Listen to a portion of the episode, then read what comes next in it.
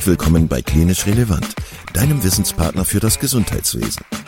Zweimal pro Woche, nämlich dienstags und samstags, versorgen wir dich mit unserem Podcast und bringen dir Fachwissen in deine klinische Praxis. Weitere Informationen und Angebote findest du auf unserer Webseite www.klinisch-relevant.de. Viel Spaß beim Zuhören! Heute mit Dr. Arne Hoffmann zum Thema klinische Präsentation, Diagnostik und Behandlung der posttraumatischen Belastungsstörung. Ja, herzlich willkommen zusammen ähm, bei Klinisch Relevant. Ähm, ich freue mich, dass wir heute einen neuen Gast gefunden haben, Herrn Dr. Arne Hoffmann. Ähm, wir sprechen heute über das Thema posttraumatische Belastungsstörungen, Diagnostik und Therapie. Und zwar ja, aus verschiedenen Gründen. Erstmal aus eigenem Interesse und zweitens, weil gegenwärtig auch ein relativ breites gesellschaftliches Bewusstsein für psychische Erkrankungen, gerade auch im Zusammenhang mit traumatischen Ereignissen besteht, die sich teilweise durch Unfälle oder Naturkatastrophen, Krieg und Flucht entwickeln können.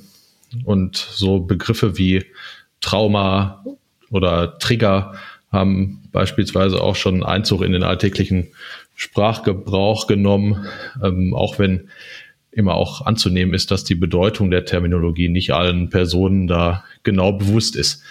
Und da Diagnostik und Therapie der posttraumatischen Belastungsstörung im versorgungspsychiatrischen Alltag tendenziell eine Nebenrolle spielt, zumindest aus meinem äh, Gefühl heraus. Leider noch, leider noch. Ähm, dass das ähm, Behandlungsangebot einfach sehr spezifisch ist, aber nicht flächendeckend besteht und in der Facharztausbildung einen eher untergeordneten Rang einnimmt, freue ich mich, dass ich heute für klinisch relevant einen Austausch zum äh, diagnostischen und therapeutischen Herangehensweisen bei der PTBS mit dir heute machen kann. Arne, du bist Facharzt für Psychosomatik und innere Medizin und hast dich der Psychotraumatologie und vor allen Dingen der EMDR-Behandlung verschrieben und du hast das erste EMDR-Institut Deutschlands gegründet, die Behandlung mit EMDR bei traumatisierten Patienten auch schon früh im stationären Setting umgesetzt. Du hast die erste Ambulanz für Trauma- und Folteropfer in Deutschland mitbegründet und bist außerdem Buchautor, Mitglied der Leitlinienkommission für posttraumatische Belastungsstörung und Mitbegründer der Deutschen Gesellschaft für Psychotraumatologie. Habe ich irgendwas vergessen? Ich glaube, du bist äh, Nein, das ist es so grob, ne? ein ausgewiesener Profi und ähm, ich freue mich, wie gesagt, dass wir dich gewinnen konnten. Ähm, ja, was macht denn eigentlich eine posttraumatische Belastungsstörung oder auch Traumafolgestörung aus? Ja, das Problem ist, äh, von Seiten des Profis ist es schwierig, das zu finden, weil es gibt viele Patienten, die sprechen nicht drüber. Weil in dem Moment, wo sie anfangen, über einen äh, beinahe tödlichen Verkehrsunfall oder über ähm, ich sag mal, eine Vergewaltigung zu sprechen, wird die Erinnerung wieder aktiv und droht sie zu überfluten. Das ist zum Beispiel ein typisches Symptom. Das bedeutet, die kommen selten aktiv mit dem Ich bin traumatisiert, sondern meistens erzählen die und dann kommt irgendein Kollege, kann auch ein Hausarzt sein oder, oder jemand im Bekanntenkreis, der sagt, sag mal, hast du nicht. Ne? Ähm, und dann kommen die sozusagen mit dem Vorzeichen. Ansonsten sehen wir die häufig mit dem Vorzeichen Depression, äh, mit äh, einer Sucht, wenn es alles schon Jahre her ist, äh, mit Angstentwicklungen. Und nur wenn man nachfragt, erfährt man, dass da was passiert ist. Ne? Äh, und das heißt so schön in der ICD, äh, extrem bedrohliche oder entsetzliche Situation. Na, und kein Wunder, dass die Leute nicht gern darüber reden. Äh, mittlerweile ist es so, dass die Leute mehr darüber reden. Ähm, aber als ich 1991 aus USA zurückkam und gelernt hatte, es gibt sowas wie psychische Traumata, ähm, dann äh, gab es äh, äh, kaum Leute, die gesagt haben, mein Gott, zeig uns doch, wie das geht. Die alle haben gesagt, wir in Deutschland haben kein Trauma. Ne? Und das war natürlich ein Gerücht. Äh, mittlerweile zeigt sich das ganz klar. Also unter den älteren über 70-Jährigen ist die Rate der posttraumatischen Belastungsstörung erhöht gegenüber dem Durchschnitt der Bevölkerung. Das liegt einfach noch an den Kriegszeiten und kaum jemand hat darüber gesprochen. Ne? Und ähm, also da ist ein bisschen ein Mäntelchen des Schweigens, zumal wenn ein Polizist äh, der zum Beispiel ein ermordetes Kind gefunden hat und äh, den Täter nicht gekriegt hat, dann äh, irgendwie äh, Probleme damit kriegt oder ein Feuerwehrmann, der einen Sterbenden aus dem Auto geschnitten hat äh, oder ein totes Kind gesehen hat, was so aussieht wie sein eigenes oder ihn dran erinnert hat, das sind nicht Leute, die dann überfließen vor Informationen darüber, sondern wenn die das den Kollegen erzählen, sagen die, auch ein Weichei. Ne? Das ist ein bisschen das Problem. Und das hat sich aber gebessert, sowohl bei äh, Bundeswehr als auch bei Feuerwehr, äh, äh, teilweise auch bei der Polizei. Und äh, äh, man fängt an zu erkennen, man fragt nach. Ich erinnere mich an einen Soldaten, der äh, vom Afghanistan-Einsatz nach Hause kam und äh, den hat ein Kollege behandelt und der, äh, der hat eines Tages eine Panikattacke gekriegt, ne? Und kam dann zum Bundeswehrarzt und die waren geeicht darauf. Die haben gefragt, sagen Sie mal, äh, gab es denn da mal was? Ja, Beschuss in Kundus. Ne? Ja, und dann hatte man's. Und als dieses therapeutisch behandelt worden war, dann äh, hörten die Paniksachen auf. Ne? Äh, das heißt, das ist eine Störung, die teilweise versteckt sein kann, Störung, die offen sein kann. Einige wenige bisher gehen offen damit um wenn es chronifiziert ist. Und die, manche haben auch das Gefühl, man hört ihnen nicht zu, wenn es um Missbrauch in der Kindheit geht. Auch wenn jetzt die Bischöfe zurücktreten und in Freising alles Mögliche auffliegt. Das ist noch nicht so, dass die Leute dann äh, viel gute Therapien finden und, äh, und dann gleich willkommen geheißen werden, sondern das ist alles ein bisschen zwiespältig. Und das macht die Versorgung etwas schwerer, aber viel besser geworden als vorher, auf jeden Fall. Du hast gerade schon zwei äh, ganz wichtige Sachen gesagt. Einmal, dass die Betroffenen direkt nicht gar nicht mit so einer Trauma-Anamnese irgendwo ähm, sich vorstellen und sagen, ich bin da traumatisiert, belastet, sondern dass die sich eher über äh, die sekundär entwickelnden äh, Erkrankungen äh, dann Punkt. eben äh, so ins, ins, äh, in den Vordergrund arbeiten. Das kann ich natürlich auch aus, der, aus dem klinischen Alltag bestätigen. Wir haben viele Patienten, die häufig dann Persönlichkeitsstörungen noch dazu ähm, haben, Suchterkrankungen, Depressionen, Angsterkrankungen, Zwangserkrankungen. Da bietet sich ja das ganze Spektrum an, auch so somatoforme ähm, Schmerzstörungen. Ne? Also die ja, Betroffenen sind da, dazu. sind da ja. sehr, es ist so eine Magnetdiagnose, ne? Also so eine PTBS ist die, die, die Diagnose PTBS führt dazu, dass Patienten ganz, ganz viele andere Diagnosen häufig noch bekommen. Ähm, das ist meistens eine Chronifizierungsfolge, weil die nicht früh diagnostiziert werden, vor allen Dingen nicht, wenn es Kinder und Jugendliche sind. Da ist ja die Versorgung sehr mäßig in Deutschland, muss man sagen.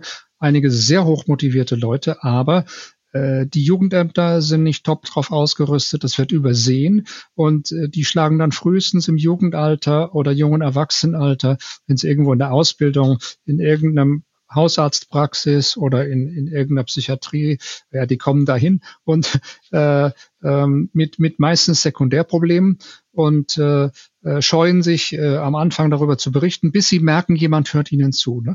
Und da ist unsere Versorgung einfach nicht so gut ausgerichtet mit dieser kurzen Zeit, die wir haben pro Patient. Und ähm, zum Beispiel, wenn Sie, äh, wenn du mal anfängst auf einer Station, wo schwerpunktmäßig Depressive sind, nach belastenden Erinnerungen zu suchen und nach Phasen, wo die Depression sich verstärkt hat ne, oder überhaupt begonnen hat, dann findest du einen ganz hohen Zusammenhang. Und insofern äh, die, Depress äh, die ähm, PTSD ist eine Diagnose, die biologisch ein bisschen anders ist. Jetzt gehe ich mal in den Fachjargon, als das andere Diagnosen sind. Es gibt ganz wenige Diagnosen, die so eine klare Ursache haben. Ne? Da kommt was von außen, das schockt einen total und das wirft das Nervensystem durcheinander, äh, die Stressachse, um es klar zu sagen, und, äh, und verändert die Struktur der Erinnerungen. Und ab da geht eine Kaskade von Traumafolgestörungen los bei dem Teil äh, die chronifizieren. Es gibt ein anderer Teil, da passiert das. Ähm, und äh, die, die stecken das weg, die sprechen mit ein paar guten Freunden, die trinken ein paar Bier und nach einem Vierteljahr ist da nichts mehr oder nach, nach ein paar Wochen schon, je nachdem, was es ist. Ne? Also wenn es ein Unfall ist, äh, wo man gefahren ist und die Kinder umgekommen sind, das ist nicht viel vorbei. Ne? Und, äh, und solche Leute haben wir. Und äh, wenn es äh, wenn es was ist, äh, ein Autounfall, auch wenn der schwierig war und wenn da keine schwere körperliche Verletzung zurückgeblieben ist, auch nochmal ein Erschwerungsfaktor, dann sind das Sachen, die zügig, manchmal ohne jede Therapie sich lösen. Deswegen, wir haben in den drei Jahren, wo ich die Traumaambulanz geleitet habe, die ja dann nachher überall umgesetzt wurde, weil es einfach Geld gespart hat. Das war der Grund der Kasse. Ähm, Gewaltopfer zeitnah zu behandeln. Und äh, wir haben einige gehabt, da haben wir gesagt, so, äh, äh momentan sehen wir keinen Grund, jetzt eine Behandlung einzuleiten. Es gibt ein paar Risikofaktoren, gibt ein paar Tests, die man machen kann. Und wenn da kein Risikofaktor ist, dann passiert da nicht viel. Ne? Äh, und wir sagen dann, melden sich nach drei Monaten wieder. Und wenn dann ein Telefonanruf kommt, äh, alles gut, kein Problem, dann wissen wir, der wird nicht chronisch. Und andere, die kommen rein, da sehen sie, äh, siehst du 48 Stunden danach schon, äh, das wird jemand, der ist chronisch, du musst sofort was tun. Ne? Auch wenn nicht ganz klar ist, welche Diagnose das jetzt ist, fällt als akute Belastungsreaktion raus, ist nicht immer eine Prädiktiv für PTSD. Wir haben es immer behandelt weil es einfach Wochen sind, wo die Leute leiden und ein dicker Teil von denen wird eben auch chronisch. Ne? Und das ist zum Teil sehr gut behandelbar, wenn das früh gemacht wird. Ne? Mhm. Ich glaube, genau, was ist auch wichtig, denke ich, ähm, zu wissen, dass nicht jedes, nicht jedes Trauma eine PTBS äh, auslösen kann, dass es genau Risikofaktoren gibt, dass ähm, bestimmte Menschen eher eine Veranladung dazu haben, dass es bestimmte Faktoren gibt, die dann eine Rolle spielen, dass ähm, von mittlerweile erleben ja zumindest relativ viele Menschen Traumata. Ähm, oder wenn man gesamtgesellschaftlich das anguckt. Wir alle haben genau. das, was man als Trauma bezeichnet, wobei das Wort entsetzlich und äh, extrem bedrohlich, das muss nicht immer sein. Eigentlich äh, ist es sehr schwer, äh, die Störung äh, deskriptiv über Symptome alleine zu erfassen. Wahrscheinlich wird es in 20 Jahren so sein, dass man die Neurobiologie prüft und guckt, ist diese Strukturveränderung da, die eigentlich der Kern davon ist. Denn wenn Sie jemanden haben, der sozusagen vortraumatisiert ist, dann ist der nächste Schlag, der kommt, einfach einer, der leichter ist. Oder wenn der aus, äh, aus äh, der Familie, ich sag mal jetzt sehr grob, und die eine unsichere Bindung hat, wo viel Vernachlässigung war, sind das auch Leute, die ein erhöhtes Risiko haben. Wenn das Leute sind, die keinen aktiven Freundeskreis haben und sprechen können, auch ein Risikofaktor und so weiter. Und, äh, äh und dann wird man feststellen, existiert die Neurobiologie oder existiert sie nicht und danach wird man die Indikation richten. Nur uns fehlen heute noch die Biomarker, um das zu machen. Von daher sind wir gezwungen auf diese Checklisten, auf denen die ICD ja basiert und die PTSD ist insofern eine Ausnahme, da ist eben nicht ein Symptom drin, sondern da muss was passiert sein. Das findet man sonst äh, nicht. Ich glaube, keine andere Diagnose hat das, ne? dass ein Ereignis in die Kriterien reinkommt. Genau, aber wir äh, diagnostisch engstirnigen Menschen brauchen natürlich ähm, die, äh, die Kriterien, die ähm, zumindest, äh, die ich ja auch in meiner, in meiner Ausbildung ähm, dann äh, gelernt und, und, und kennengelernt habe. Du hattest das vorhin schon angesprochen, ähm, dass das einfach belastende Ereignisse, Bilder von, äh, von ähm, Traumata dann äh, die Patienten wieder aufsuchen oder heimsuchen und einfach wieder äh, zurückkehren und dann einfach auch nicht bewältigt werden können, also ähm, in Form von Flashbacks zum Beispiel oder ähm, auch von, von Denkinhalten, die wiederkommen in Form von Intrusionen, die, äh, die man dann sehr schlecht ähm, auch wieder, ähm, wieder loswerden kann. Und genau die Vermeidung habe ich jetzt noch so als typisches Kennzeichen zumindest da so kennengelernt, um jetzt mal so bei den, ähm, bei den ganz trockenen Fakten zu sein. Natürlich ist, ist, die, ist die Störung natürlich viel, viel größer. Ja, dem aber die trockenen Fakten durch. Wir haben jetzt lange über das sogenannte erste Kriterium, das A-Kriterium gesprochen. Ähm, also es muss ein Ereignis vorliegen, was diesen entsetzlichen Charakter hat. Das kann einen selbst betreffen, das kann auch andere betreffen. Und äh, als Helfer, Helfer sind manchmal betroffen auch davon. Also Polizei, Feuerwehrleute habe ich gerade gesagt. Äh, das zweite ist Wiedererleben. Und zwar Wiedererleben in spezifischen Formen, unwillentlich. Das bedeutet, es tauchen schlagartig Bilder auf, Gerüche, äh, Verkehrsunfall, Benzingeruch, jemand ist zu Hause, sitzt im Wohnzimmer, plötzlich riecht's nach Benzin. Ähm, äh, das sind sogenannte Intrusionen. Wenn die Intrusionen so stark werden, dass der Betreffende Kontakt mit der Realität verliert und nicht mehr weiß, welcher der beiden Filme stimmt jetzt, ne, das nennen wir Flashback. Das heißt, die gehen wirklich inhaltlich zurück und zweifeln, welcher der Filme ist der wirkliche. Das ist die Situation klinisch. Und wenn die auf Station sind, dann muss man sagen, hallo, Herr Müller, hallo, gucken Sie hierher, Augen geradeaus. Ja, ja, genau, gucken Sie, durchatmen und so weiter. Man holt die aus dem Flashback raus Grounding heißen diese Dinge.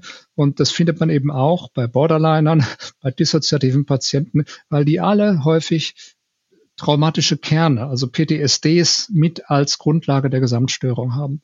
Und äh, das macht es dann zu der Gruppe Traumafolgestörungen, die ja in der neuen ICD-11 eine ganz eigene Kategorie bekommen hat, erweitert worden ist um die komplexe posttraumatische Belastungsstörung, mit denen äh, du und ich meistens sehr viel mehr zu tun haben als mit der, äh, dem Verkehrsunfall und, und anderen Dingen. Ähm, das sind eben die chronischen Patienten, wo das zum Teil Jahre her ist, Jahrzehnte her ist, was da passiert ist und den Patienten gar nicht mal, die sind so gewohnt dran, die, die reden da gar nicht mal primär drüber. Und wenn man sieht, was jetzt zum Beispiel, um mal in, in die Therapiemethoden reinzugehen, bei Borderlinern, da ist ja die Überlappung mit komplexer posttraumatischer Belastungsstörung sehr, sehr groß. Äh, und die sprechen zum Teil hervorragend auf Traumatherapie an, was äh, am ZI in Mannheim entwickelt worden ist von Herrn Bohus und anderen, äh, das DBT und das DBD-PTSD, also eine Stabilisierungsmethode ähm, und eine Skill-Training-Methode plus einer Konfrontation, in seinem Fall mit Prolonged Exposure, kann man auch mit anderen Methoden machen, Klammer auf, EMDR, Klammer zu. Aber im Prinzip ist das so eine Richtung. Ne? Man stabilisiert die Leute, auch die chronischen, und, äh, äh, und guckt dann, ob die das bearbeiten können. Das ist erstaunlich viele, die können das. Ne? Ähm, und vor allen Dingen äh, nach vielen Jahren, wo die eben alle möglichen äh, Störungen hinzubekommen haben und gegen eine Sucht kämpfen und solche Dinge ähm, oder Beziehungen gehen auseinander, dann, äh, dann profitieren die davon, wenn man, wenn man ihnen hilft. Ne? Gibt es ein ähm, zeitliches Kriterium? Gibt es so ein, so ein ähm, zeitlich überdauerndes Kriterium, wo man äh, sagen muss, äh, so und so lang sollte oder muss die, müssen bestimmte Symptome, müssen bestimmte Symptome vorliegen? Ähm, oder wie würdest du das? Also wir sind pragmatisch vorgegangen, weil die zeitlichen Kriterien wechseln. Die Amerikaner erkennen im ersten Monat überhaupt keine PTSD an. Die akute Belastungsreaktion hat man eingeführt damals in die Gruppe der Traumastörungen, weil man hoffte, das ist ein Prädiktor für die posttraumatische Belastung. Diese ganzen Studien sind gescheitert, dann hat man es rausgenommen, hat eine Q-Kategorie gemacht in der ICD-11 und hat es nach hinten gedrängt. Klinisch, was ich gesehen habe, ist, dass Leute nach einer Woche schon eine PTSD haben können. Wenn die ein Vollbild haben, komorbide Depression, Arbeitsplatz drohen zu verlieren, habe ich, hab ich sofort angefangen. Ne? Da habe ich mich nicht ganz nach den Kriterien gerichtet, weil ich weiß, wie die gemacht werden. Und äh, ich weiß, die Studienlage ist halt so, dass man äh, sozusagen wartet. Das mache ich auch, wenn es nicht schadet. Ähm, aber es erholen sich eine ganze Reihe der Leute von sozusagen diesem Typ 1 Trauma, wo ein erwachsener Mensch äh, was Entsetzliches erlebt und mit dem äh, Unfallereignis, mit der Vergewaltigung äh, sozusagen zur Behandlung kommt. Das ist Typ 1 Trauma nach Leonore Terre. Es gibt ein Typ 2 Trauma, das ist die, über die wir gerade geredet haben, wo deine und meine Stationen voll von sind.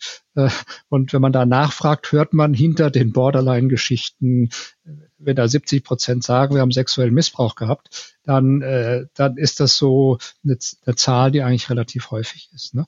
Und bisher behandelt man die strukturiert. Man hatte kaum Hoffnung, dass es sich verändert. Ne? Und äh, dann äh, und siehe da, es verändert sich. Borderline-Störungen können komplett verschwinden. Ne? Das ist eben die neue Erkenntnis, weil man einfach gut geforscht hat und weil äh, die Traumafolgestörungen zunehmend ins Blickfeld geraten, was ja auch der Grund ist, warum wir heute hier sitzen. genau. Genau, ähm, auf jeden Fall.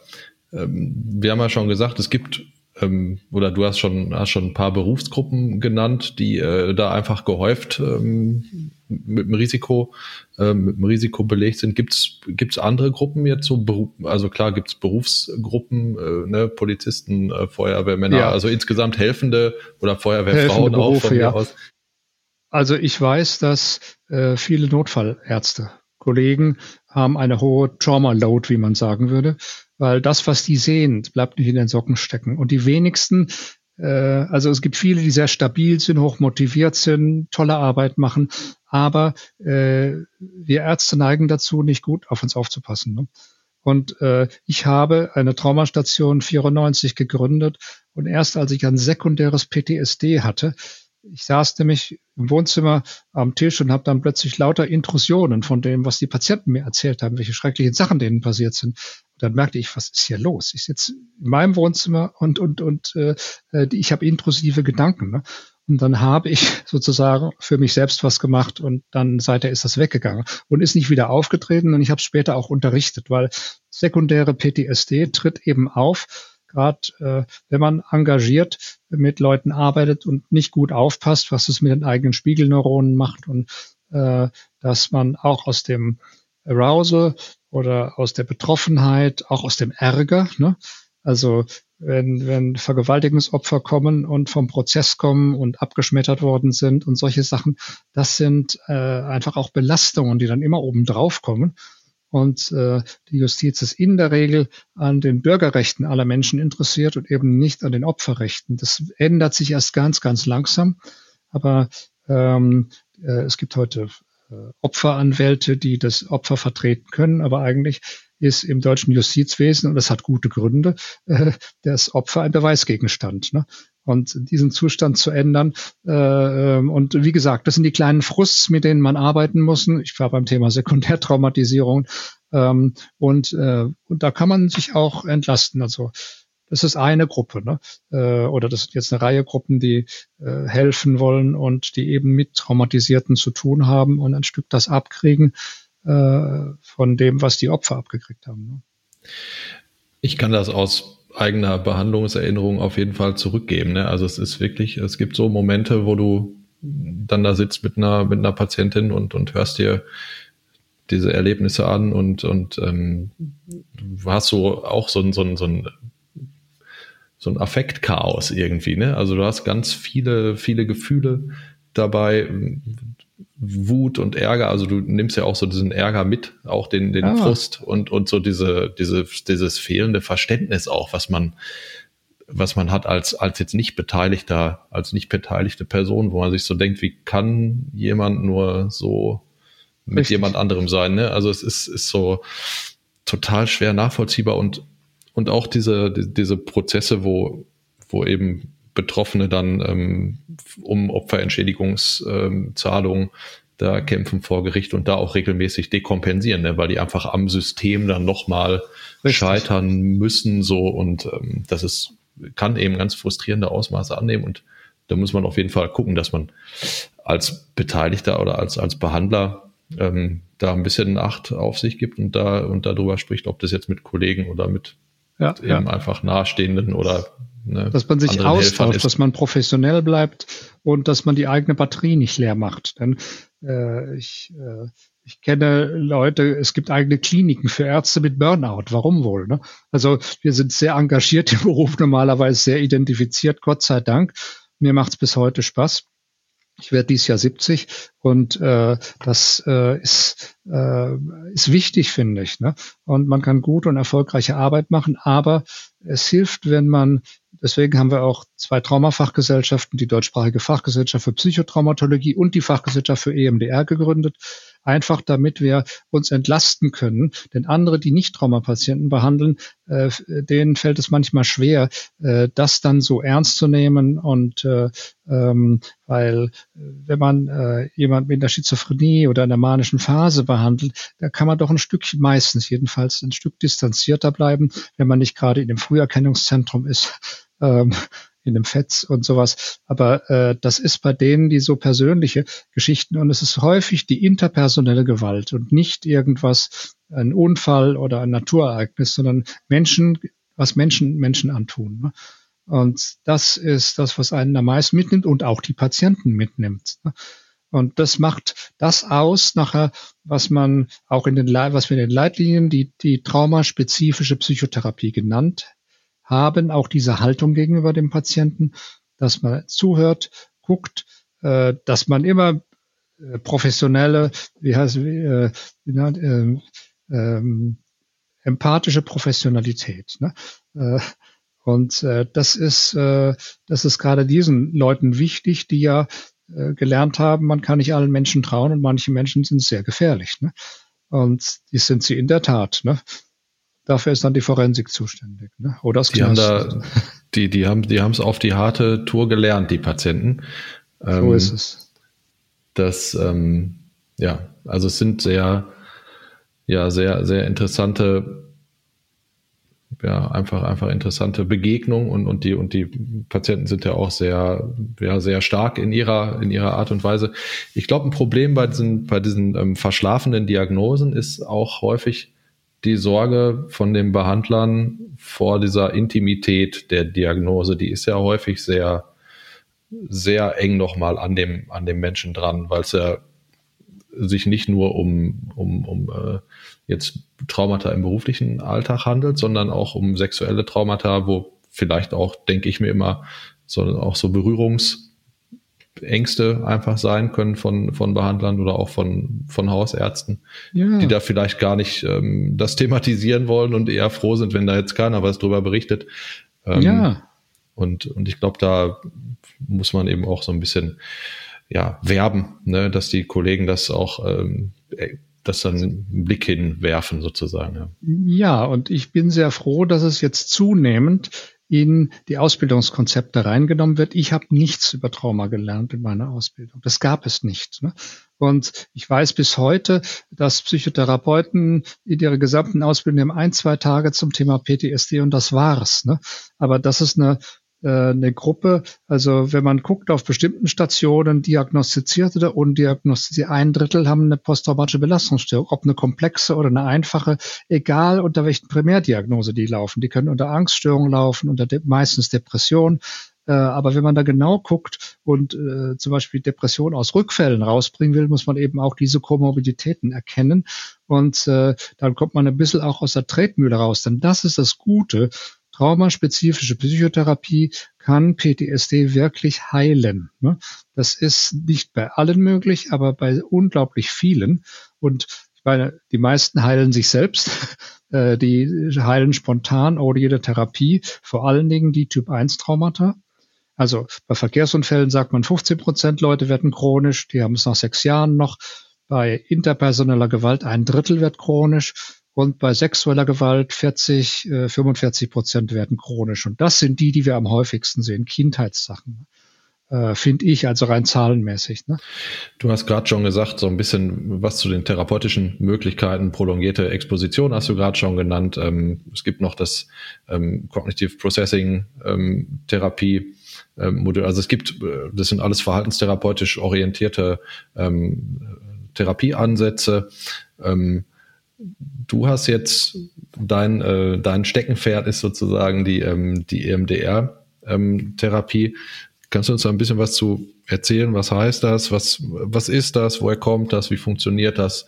Du hast das von der, von der, von der äh, Entwicklerin selber gelernt, ne? von, äh, von der ja. Shapiro und. Äh, bin auf die Entwicklerin gestoßen. Ich wollte eigentlich als klinisch unauffälliger Internist mal nach USA fahren und dort ein bisschen systemische Therapie lernen und meinen äh, Psychotherapieausbildung abschließen. Und dann war am Mental Research Institute in Palo Alto eben ging das Gerücht, hier ist da eine Frau, die hat was Neues gefunden, das hört sich völlig verrückt an, aber da scheint was dran zu sein. Und dann war ich da als Resident und habe geguckt, dass ich ihr sprechen kann. Aber die war schlecht zu sprechen, weil 1991 ist die überall rumgereist, hat erzählt, was sie gerade entdeckt hat und hatte eben wenig Zeit dann in ihrem Büro zu sein, wo ich dann eben Zugang hätte. Ich habe sie dann aber mehrfach gesprochen habe natürlich als guter Deutscher versucht, zuerst sie zu widerlegen. Äh, die, diese Frau war so unglaublich belesen. Ich zog mich dann ganz bescheiden zurück mit dem Kollegen, mit dem ich dort war. Und das hat mich so fasziniert, was die erzählt hat, dass ich dann gesagt habe, gut, jetzt bin ich sowieso in den USA und äh, ähm, ich mache mal diesen Kurs, ich gucke mir das an was das ist mit dem Trauma und so. Ne? Und äh, dann äh, war ich in dem Kurs und ich hatte vorher schon äh, eine psychotherapeutische Ausbildung begonnen, hatte Selbsterfahrung gemacht und dann habe ich mit einer Erinnerung gearbeitet, über die ich viel gegrübelt hatte. Ne? Und ich setze mich hin mit einem Fremden und wir machen eine halbe Stunde äh, miteinander EMDR mit irgendeiner Erinnerung. Ich habe die ausgewählt und danach habe ich mich total erleichtert gefühlt und habe gedacht, das ist nicht wahr. Ne? Ähm, und, äh, und seither äh, habe ich dann das mit Leuten auch probiert, mit Patienten, was schwierig ist im stationären Setting. Es gibt keine einfachen Traumatisierungen im stationären Setting. Die habe ich erst später kennengelernt. äh, in der Uni, äh, in der Traumaambulanz. Ja, und ähm, und das Eigenartige an der Methode, also die, diese Methode ist, ist bin in die Frühphase einer äh, Riesenexpansion reingekommen, einer Forschungsentwicklung äh, ähm, und äh, habe das dann mit nach Europa zurückgebracht, habe dann nach ein paar Jahren die Erlaubnis gekriegt, eine Spezialstation zu machen, weil überall die Traumatisierten herkamen. Dann rief jemand, äh, das war in Frankfurt, äh, Klinik Hohe Mark in Oberursel. Und dann rief jemand aus München an, ich habe einen schweren Motorradunfall, habe eine PTSD und die Kollegen hier kennen nicht das. Ne? Äh, können Sie mich behandeln und solche Sachen. Ne? Und dann kamen die und, äh, äh, und und so, so hat sich das Ganze entwickelt. Und dann habe ich gesagt, ich kann das nicht alles alleine machen. Wir müssen Leute ausbilden, die das machen können. Ne? Und dann haben wir die Gründerin eingeladen äh, und die war bereit zu kommen 1992.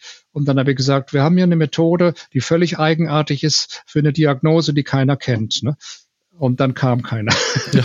und das habe ich mir dann nachher auch gesagt. Und äh, 95 hatten wir genügend Leute zusammen, weil es in Deutschland so langsam begann mit Trauma, und dann waren da 60 Leute, alle möglichen, auch vor allem Traumaforscher, auch von Unis und so und aus Kliniken, die gesagt, die es für sich selbst entdeckt haben, auch da muss was passieren und so.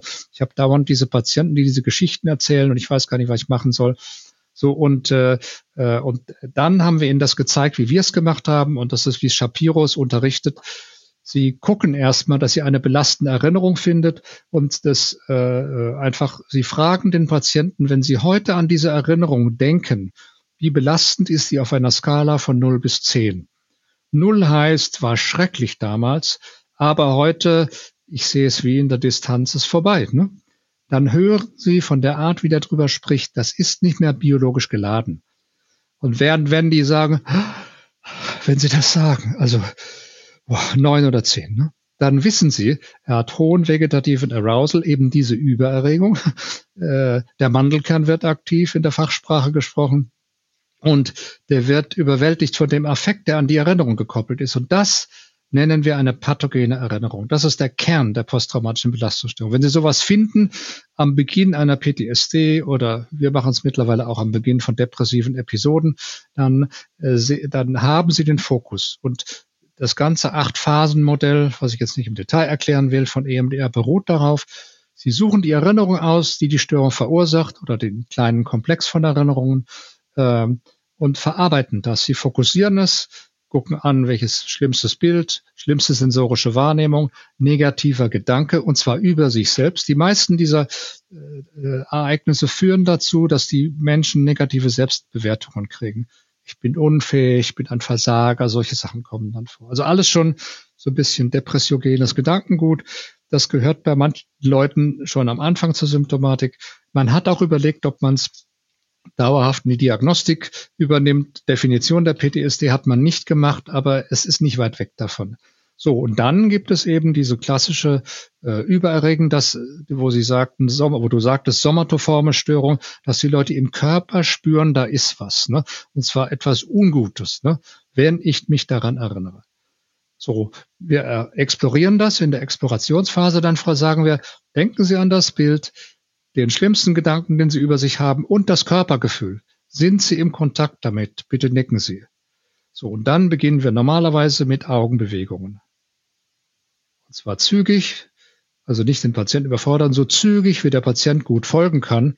So, und das ist das Verrückte. Ne? Und dann geht der Druck runter. Ne? Und das ist das, was normalerweise passiert. Und es ist unglaublich zuverlässig. Natürlich vor allen Dingen bei Leuten Typ 1. Bei anderen kann es sein, dass sie Affektbrücken haben, dass es woanders hingeht von Erinnerungen. Das normalerweise lassen sie das nicht unbedingt laufen. Wenn es kleinere Dinge sind, ja, wenn es große sind, nicht. Äh, und so prozessieren sie, so sagen wir, oder reprozessieren sie diese Erinnerung. Und zwar, die werden in zwei, eventuell drei Sitzungen gehen die runter auf Null. Und ich habe eine ganze Reihe Leute gehabt, die gehen in einer Sitzung von neun auf Null. Ne? Und zwar einfach, weil der Prozess so zuverlässig ist. Ne? So, und jetzt hat man natürlich geforscht, warum ist das so? Denn das ist die nächste Frage, die sich anschließt. Äh, es gibt mittlerweile einen biologischen Mechanismus, den man gefunden hat. Ganz sicher ist das nicht, aber es sieht aus wie der Hauptmechanismus, ist in Nature veröffentlicht. Äh, und die meiste Traumaforschung im Gehirn ist an Tieren gemacht worden, in dem Fall auch an Ratten oder äh, Mäu Entschuldigung, Mäusen. Ähm, und weil die an der Stelle ähnliche Stressgehirnteile im Gehirn haben, Herr Ledoux ist der berühmteste dieser Forscher. So, und da hat eine koreanische Forschungsgruppe herausgefunden, diese Augenbewegungen gehen über das Augenbewegungskoordinationszentrum, den optischen Kanal in die Colliculi superior. Ne? Und von dort aus in den Thalamus und von dort aus regulieren sie die basolaterale Amygdala runter. Das Zentrum, wo die Furchtneurone sind. Und das geht relativ direkt. Man hat es dann unterbrochen mit optogenetischen Tricks und geguckt, ist das wirklich der Pfad oder gibt es noch einen anderen? Wenn Sie es unterbrechen mit Optogenetik und so weiter, dann tut das nicht mehr. Ne? Das wirkt nicht mehr. Und solange das wirkt, diese Augenbewegungen regulieren den Mandelkern runter. Das ist, das scheint der zentrale Mechanismus zu sein. Das heißt, Insofern, im, im, äh, Entschuldigung, wenn ich dich ja? unterbreche, aber im Kern ja, bitte, ist, das, ist das Ganze eine, ähm, eine biologische Fehlregulation im Endeffekt. Ja, also ähm, die. Ah, so und das ist eine sehr schöne Formulierung. eine Fehlregulation, aber man hat die Neurobiologie als Unterstützung der Psychiatrie, Psychotherapie ja überhaupt erst seit einer Reihe von Jahren und ehrlich gesagt manche Dinge, die da beforscht werden, ist wie ein Stochern im Dunkeln. Aber aber man hat mittlerweile ein sehr gutes Paradigma. Man weiß, wie die PTSD im Gehirn aussieht, im Gegensatz zur Depression oder zur Schizophrenie, wo man immer noch so bestimmte Gebiete vermutet und so weiter. Es ist relativ klar, wenn die Amygdala und das Stresszentrum mit dem Sympathikus unheimlich hochreguliert ist, dann reguliert das Frontalhirn runter. Und diese Befunde haben sie bei akut traumatisierten, bei chronisch traumatisierten und äh, auch bei Borderlinern. Ne? Interessant. Deswegen Überlappung mit Komplextrauma ist hoch und dass der Frontallappen runterreguliert wird, bedeutet, die Leute machen weniger vernünftige Entscheidungen, konzentrationsgeschwächt und deswegen fallen viele PTSD-Patienten raus. Oder angenommen, Sie haben eine ukrainische Flüchtlingsgruppe, da ist einer mit PTSD dabei, der muss aber dringend Deutsch lernen, der sitzt hinten in der Klasse und das Gehirn schaltet nach 15 Minuten aus, weil der innen beschäftigt ist und der Frontallappen ist runtergefahren. Der braucht den aber zum Lernen.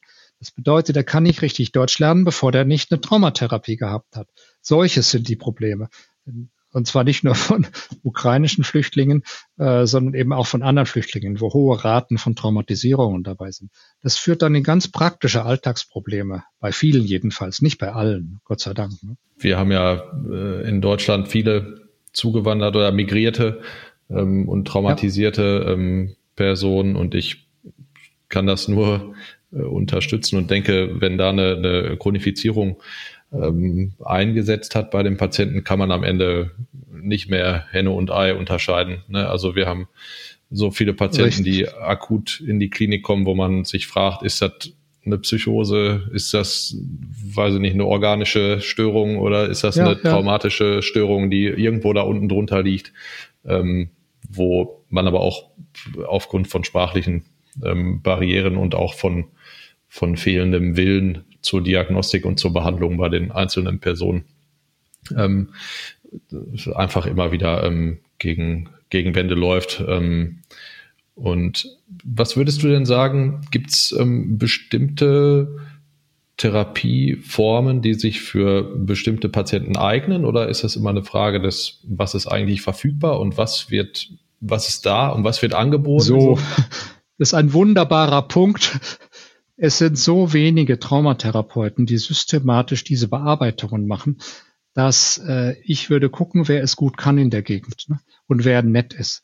Die Chemie muss stimmen und es muss jemand sein, der diese traumazentrierte Psychotherapie, das ist das Wort, ne?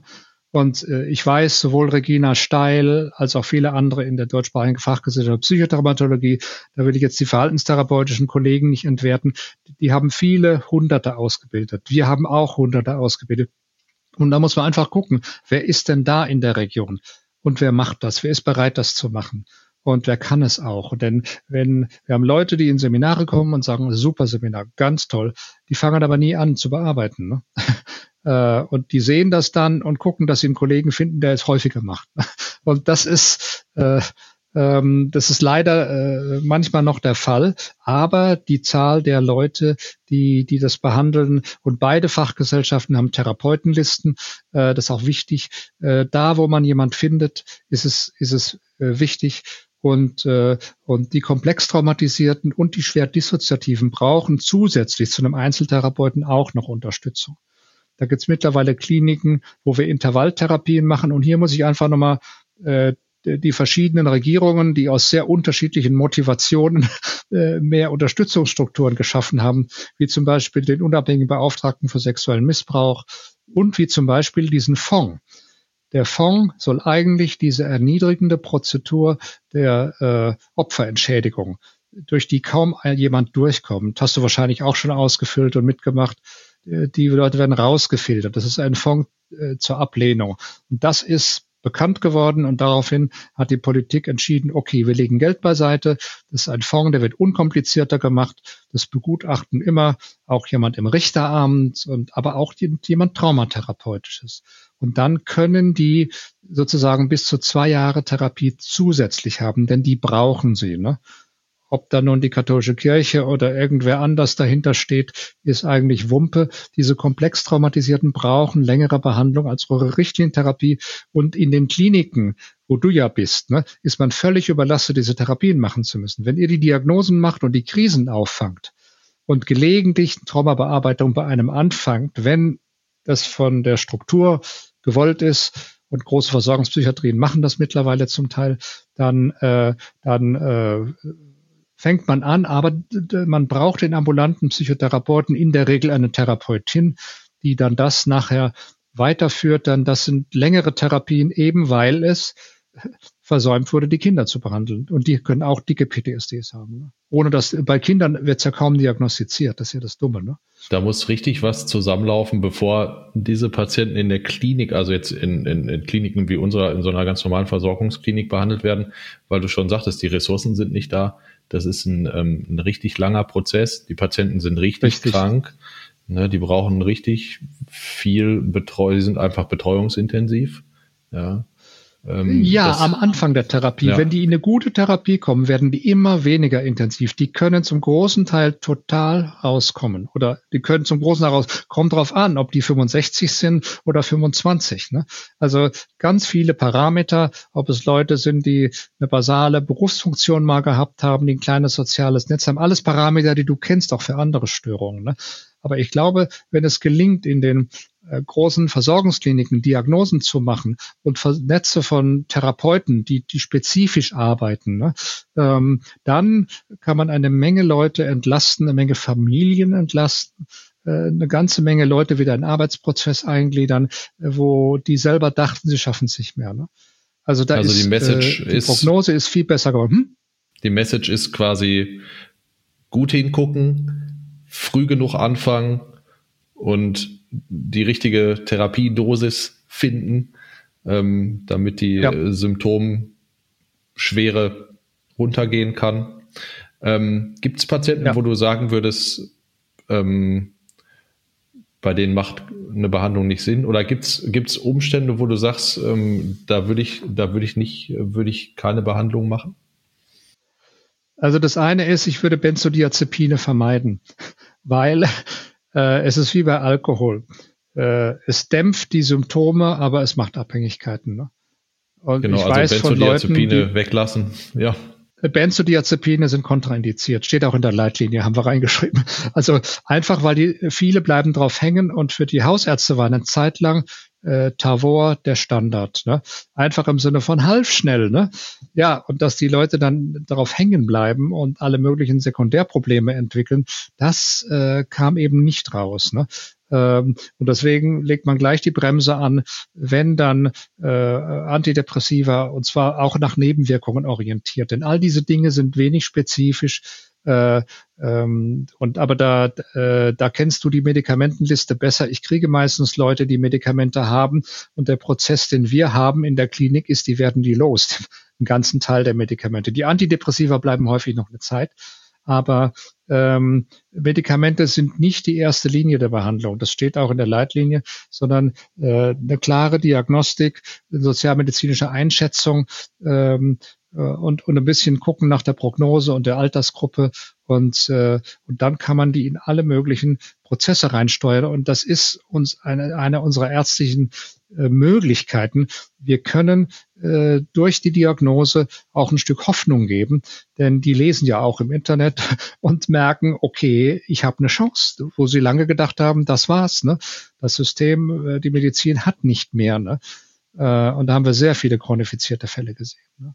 Ich glaube, das wollte ich auch nochmal anmerken. Ne? Also es ähm, ist natürlich richtig und wichtig, dass wir die wirksamen Therapie oder die gut wirksamen Therapiemöglichkeiten für die PTBS hier ähm, besprechen. Aber natürlich gibt es auch zugelassene Psychopharmaka für die Behandlung. Ähm, genau, also ja, es gibt eben die, die gehören ähm, in die Liste, klar. Genau, die Anti, Antidepressiva, also alles SSRIs, ne, Venlafaxin, äh, Sertralin und Paroxetin, ähm, aber die eben halt jetzt nicht als, als Monotherapie überhaupt Nein, die sind symptomentlastend, sind. die sind nicht kausal, das ist der Unterschied. Aber Symptomentlastung muss sein am Anfang, gerade am Anfang.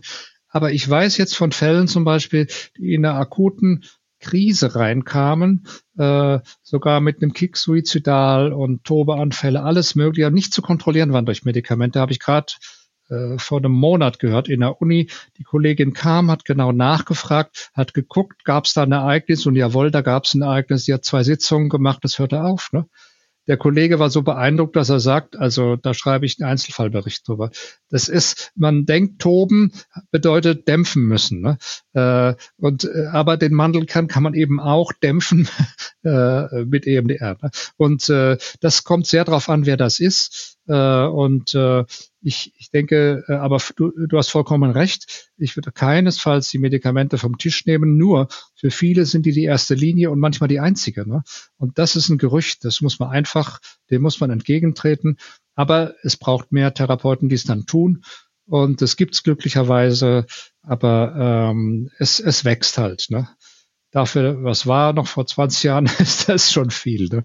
Genau, also wir haben genügend äh, Patienten sicherlich auch, die, die krank sind, die auch chronisch krank sind und die ja. der Überzeugung sind, dass Medikamente das einzige äh, Heilmittel im Endeffekt sind und die noch nie Für manche äh, Psychotherapie gesehen haben. Äh, ich meine, gerade bei Depressiven sprechen wir von, weiß ich nicht, Raten von, von Psychotherapie bei von 25 Prozent der Patienten, ne, die, ähm, die chronisch depressiv sind.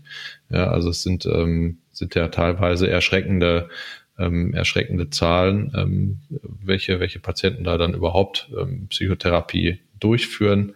Ähm, aber ja, es ist, äh, die, die Medikamente sind da teilweise ja auch bei den Patienten ähm, beliebt und ähm, das äh, mhm. ist auch wichtig, den Patienten eben mitzugeben. Es gibt wirksame Psychotherapie-Methoden, die schnell, die schnell wirken und, und die nicht, ja. nicht, nicht jetzt so nebenwirkungsbelastet sind wie, wie die Tabletten. Ne?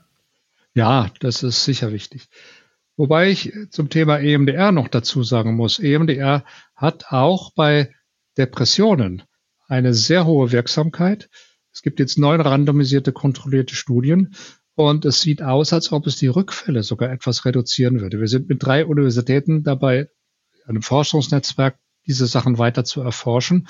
Und äh, was wir reinkriegen, äh, ich bin ja ähm, einer der Mitgründer und der Supervisor einer spezifischen Traumaklinik. Wir haben jetzt, nehmen jetzt dort auch Depressive auf die chronifiziert sind, äh, und zwar nur zum Teil Leute, die äh, Trauma und PTSD-Vorgeschichte haben. Der andere Teil hat das, was wir Bindungs- und Beziehungstraumata nennen. Ja. Trennungen, Verluste, Beschämungen und Erniedrigungen, zum Beispiel am Arbeitsplatz und so. Und das stürzt in die depressive Episode. Gibt viel Forschung dazu, denn die ganze genetische Forschung zur Depression ist ja völlig in Luft zerplatzt. Ne? Das ist ja 2019 äh, haben die Kollegen bekannt gegeben, nach vielen Milliarden, ja, also dieses Gen haben wir nicht gefunden, obwohl sie sehr viel gesucht haben. Äh, und der Hauptfaktor ist eben, natürlich gibt es einen genetischen Faktor, aber der ist polygenetisch, da kann man wahrscheinlich nicht primär ansetzen die Medikamente oder die wir haben, außer Elektrokrampftherapie und äh, Sonde, sind äh, symptomdämpfend. Äh, und es scheint zu sein, als ob eben so diese pathogenen Erinnerungen, die aber nicht mit Lebensgefahr zusammenhängen, sondern mit ähm, Bindungstrauma Mhm. Ich sag's mal so allgemein. Kränkungsereignisse, äh, ne? Im, im Kränkungen, Trennungen, so. wenn die mhm. Partnerin sich trennt oder, mhm. ähm, oder Kränkungen. Und es gibt ja Betriebskulturen, wo Menschen gezielt gekränkt werden, um Macht zu kriegen und zu erniedrigen oder sie rauszumobben aus dem Betrieb. Ähm, da haben wir viele gehabt, die depressive Episoden gekriegt haben und, und zum Teil Serien. Wir haben Leute, die 13 Jahre äh, oder Entschuldigung, 13 depressive Episoden gehabt haben und dann eine kurze Behandlung gehabt haben äh, und seither keinen Rückfall mehr haben. Ne? Ähm, und äh, das untersuchen wir jetzt, weil es nämlich Langzeitstudien sind. Und auf alle Fälle ist da äh, was in der Pipeline, was möglicherweise auch bald in den wissenschaftlichen Beirat kommt, äh, EMDR zur Behandlung depressiver Störungen. Super. Da ist also Bewegung drin im Spiel. Ähm ja. Ich finde das, finde das ganz beeindruckend, auch mit welcher, mit welcher Freude und mit welchem Elan du da ähm, dabei bist. Und vor allen Dingen auch, wenn man jetzt mal zurückschaut, das ist ja jetzt 30 Jahre her, ne, wo du quasi die, diese Methode mitgebracht hast, nur Stimmt. um auch nochmal allen so zu verdeutlichen, wie, wie so die, die Mühlen malen und wie die Prozesse einfach so sind und wie, in welchen, äh, in welchen Zeitrechnungen man so sich bewegen muss, ähm, bevor man sich äh, frustrieren lässt. Und du sagtest ja auch, äh, zu Beginn äh, war es so, da ist eine Methode, keiner weiß, wie die funktioniert für eine Erkrankung, die keiner kennt. Und wir haben das Gefühl, wir wissen überhaupt nicht, was passiert. Das sind ja, ähm, ja total beeindruckende Geschichten. Ähm, Arne, vielen Dank. Ich habe überhaupt keine weiteren Fragen mehr an dich im Moment, aber habe mich total gefreut, dass wir ähm, über das Thema mich auch. Gesprochen haben. Und ähm, ja, hoffe, ja, dass wir uns irgendwie auf anderem Weg äh, sehen oder wir machen noch mal äh, eine zweite Runde. Ähm, also ich fand's, äh, fand's richtig super. Vielen Dank, dass du, ähm, dass du deine, deine Zeit da ähm, eingebracht hast. Gerne. Dankeschön. Vielen Dank, dass du heute wieder zugehört hast und unser Gast gewesen bist. Wir hoffen sehr, dass dir dieser Beitrag gefallen hat und du etwas für deinen klinischen Alltag mitnehmen konntest. Wenn dem so sein sollte, dann freuen wir uns sehr über eine positive Bewertung bei Apple Podcasts. Falls du Lust hast mitzumachen und es einen Themenbereich gibt, in dem du dich besonders gut auskennst, dann melde dich doch gerne unter kontakt@klinisch-relevant.de. Gleiches gilt, wenn du Themenvorschläge oder konstruktive Kritik für uns hast. An dieser Stelle auch der Hinweis auf unseren Newsletter, den du unter www.klinisch-relevant.de abonnieren kannst und der dich immer auf dem Laufenden hält. Wenn du dich für unseren Newsletter einträgst, bekommst du einen 5-Euro-Gutschein, mit dem du in unserer Fortbildungsakademie einkaufen kannst. Wir wünschen dir jetzt bis zum nächsten Mal eine gute Zeit und freuen uns, wenn du bald wieder einschaltest. Pass auf dich auf, bleib gesund. Bis zum nächsten Mal. Ciao.